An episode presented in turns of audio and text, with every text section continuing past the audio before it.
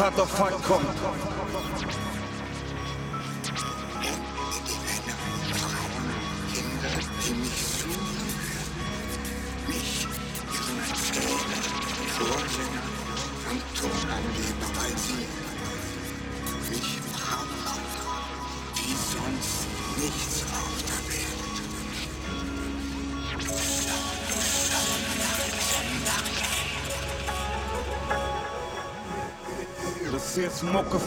für wenn's hart auf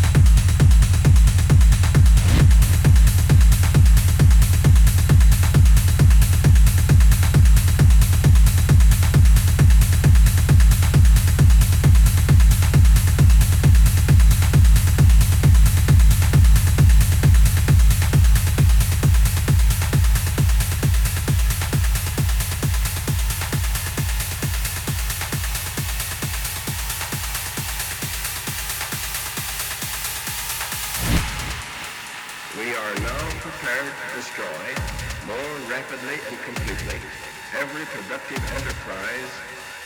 We shall destroy their doubts, their factories, and their communication. Let there be no mistake. We shall completely destroy power to make law. That the ultimatum of July the 26th was issued at Potsdam.